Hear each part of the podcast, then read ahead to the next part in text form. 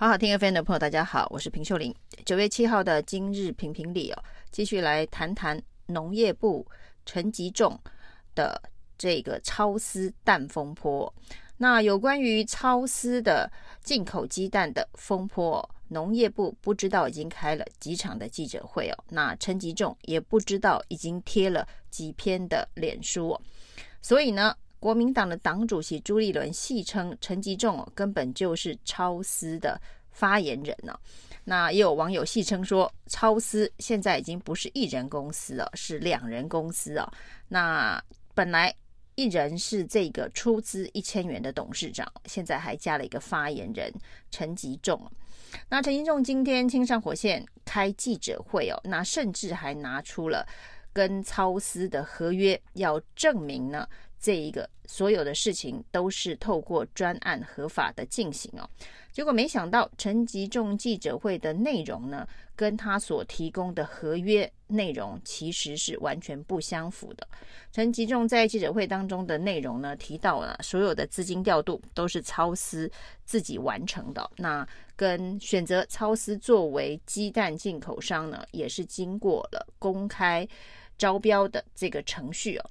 但是他所拿出来的这个合约上面呢，却是写这个超司的角色，贸易商的角色，只是代收转付而已哦。他只要拿到巴西方的报价，就可以跟中央续产会请款，那中央续产会就会把款项由超司再呃代收转付给这个巴西的。蛋厂哦，那合约上是这么写哦，所以跟陈吉仲在记者会上面所言是有相当大的落差。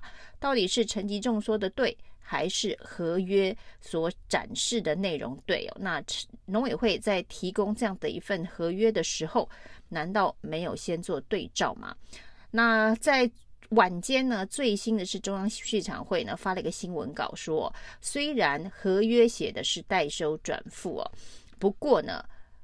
这个所有的款项都是超私自己所事先垫付，并不是代收转付，那这就非常的奇怪。你合约里头签代收转付，那为什么实际的流程却没有照合约走？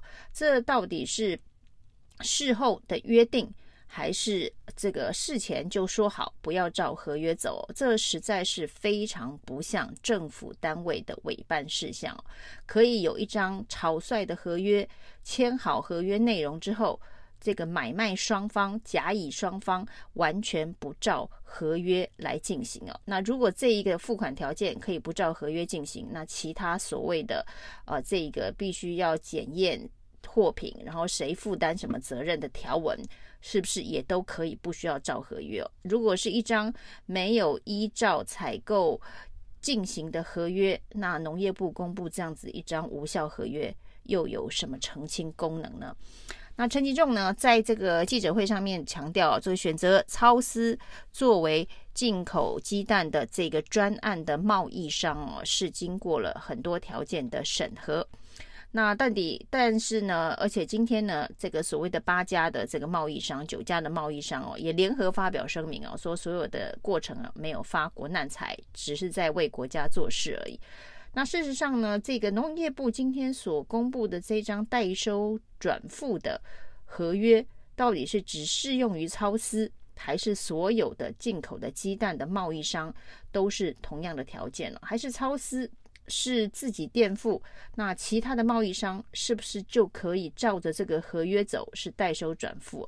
这中间当然农业部还有相当多没有说清楚的地方，因为在这一个鸡蛋进口专案里头，占最大比例百分之六十的这个超丝啊，它的合约条件到底跟其他的八家贸易商的合约条件相同还是不相同啊？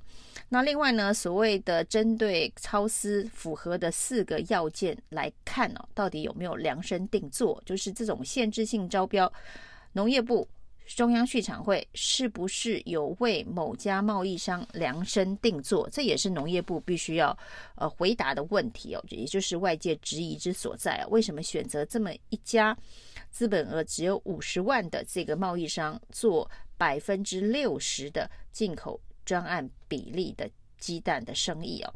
那这四个要件呢，也非常的特别哦。这四个要件，第一个要件就是过去呢曾经进口过日本、新加坡等地的这个鸡蛋的经验呢，就过去的经验呢。那另外呢提到的就是三月底之前要能够下单第一笔的订单哦。那另外拿到这个。呃，巴西方的这个检疫产地的相关的证明啊，那还有 CIF 的报价必须落在农委会所规范的这个范围内哦。那当然，这个范围呃，农委会今天也没有讲它所定的这个范围是多少。那另外呢，这四项条件当中哦，也发生了大家呃对外界的有所质疑哦。你是三月中旬啊，那才公开相关的这个招标。的内容啊，结果你要求三月底就要有一份订单哦，第一份的订单，所以这到底有没有暗中为某些厂商量身定做？是不是已经有人超前部署哦？已经谈好了订单，然后呢，定下了一个非常紧迫的日期哦，就是三月底前要下单。那因为呢，由单一厂商负担百分之六十的这个进口配额，那这个分配比例啊，是针对。酒家来说是非常非常的不平均的，而且在酒家厂商当中呢，还有农业部自己投资的台农发以及这个台农投，那这两家居然进口的比例。比这家超丝的比例低这么的多，这当然也很难，呃，合理的解释哦。既然所有的条件都已经量身定做，所有的补贴都由政府来进行啊，那所有的差额都是政府进行啊，为什么不直接进行政府采购就好？那就跟当时的 BNT 疫苗一样哦，那钱是由几家厂商出的，但整个采购的流程啊是由政府来出面了。那同样的模式。为什么不能够应用在鸡蛋的进口上面呢？那另外呢，所谓的这个巴西的产地检疫证明这件事情哦，那是还有三月底之前必须下第一笔订单，因为时间点非常巧合的是，巴西呢被日本列为疫区是在五月份呢。那在这个日本通知巴西哦，这个成为疫区不再进口巴西鸡蛋之后呢，这些原本要出口到这个日本的这个鸡蛋，那因为日本拒绝接收了，那是所谓的抢单这件事情哦，就是有能力的贸易商抢单这件事情，事实上会不会是日本方的弃单？那正好捡到这一笔订单哦。那这一笔订单捡到之后呢，我们对于所谓的检疫证明的要求有没有再重新的厘清？那相关的时间点？呃，在日本定为疫区之前，还是定为疫区之后，他所出示的相关的检疫证明，在中间当然有非常多呃，大家觉得非常模糊的问题哦。于是呢，这个陈吉仲呢，在开完记者会之后，接受了这个三立的政论媒体的视讯采访。那被问到的是第一个问题哦，就是有关于要件一的问题，就是呢，所谓的具有过去的进口经验呐、就是有进口鸡蛋的经验，进口日本、新加坡、巴西的鸡蛋的经验呢。那被主持人这个问到，就是说超这个进口的经验指的是超丝公司的经验嘛？因为超丝呢是去年九月份才成立的公司啊。那去年九月就成立，一直到今年三月，它就已经成为农业部的得标厂商。那从去年九月到三月之间。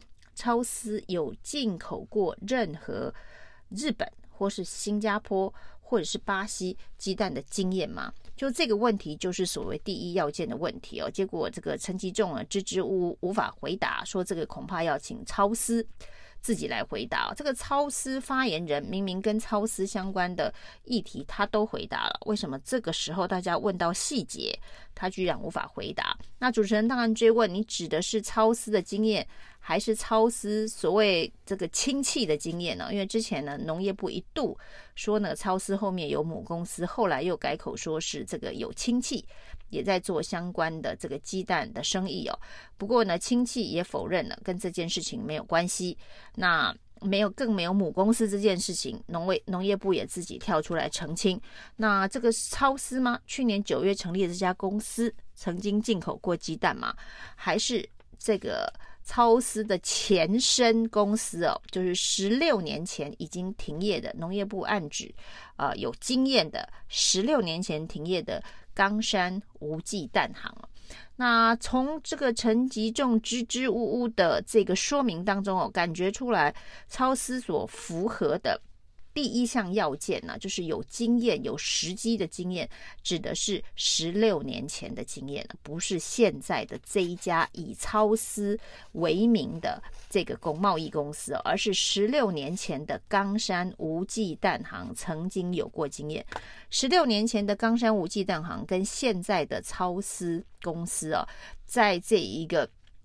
呃，法律上面呢，并没有任何的血缘关系哦。那也许他们的这个负责人啊，是有这个配偶夫妇的关系，但是呢，法律上面是没有血缘关系的。所以你在农业部作为选择专案厂商条件的时候，可以认定说它符合这个要件吗？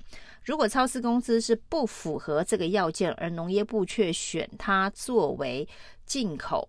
专案的厂商哦，这中间的确是有渎职图利的相关的问题哦，法律呃必须要司法必须要介入侦办哦，所以呢，陈吉仲还说要告人哦，那告人这件事情呢，会让整个事情真相大白，那有办法在明年的选举之前。调查个水落石出嘛？现在恐怕是陈吉仲，呃，最大的问题有恐怕会是赖清德、接下来选情的最大的破口哦。那这个陈吉仲在被访问到有关于这个要件到底指的定义是什么的时候，居然无法回答，说他有下一个行程哦，就匆匆的结束了视讯，落跑了。那上一次。的落跑事件呢，是云豹小公主赖品妤在回答相关议题的时候，最后呢落跑了。落跑的结果是他的爸爸赖静玲啊，把所有云豹十九家集团的公司通通请辞止血。那这一次陈吉仲落跑，还会在这个位置上面撑多久哦？要看赖清德的民调会不会因此受到影响。以上今天的评评理，谢谢收听。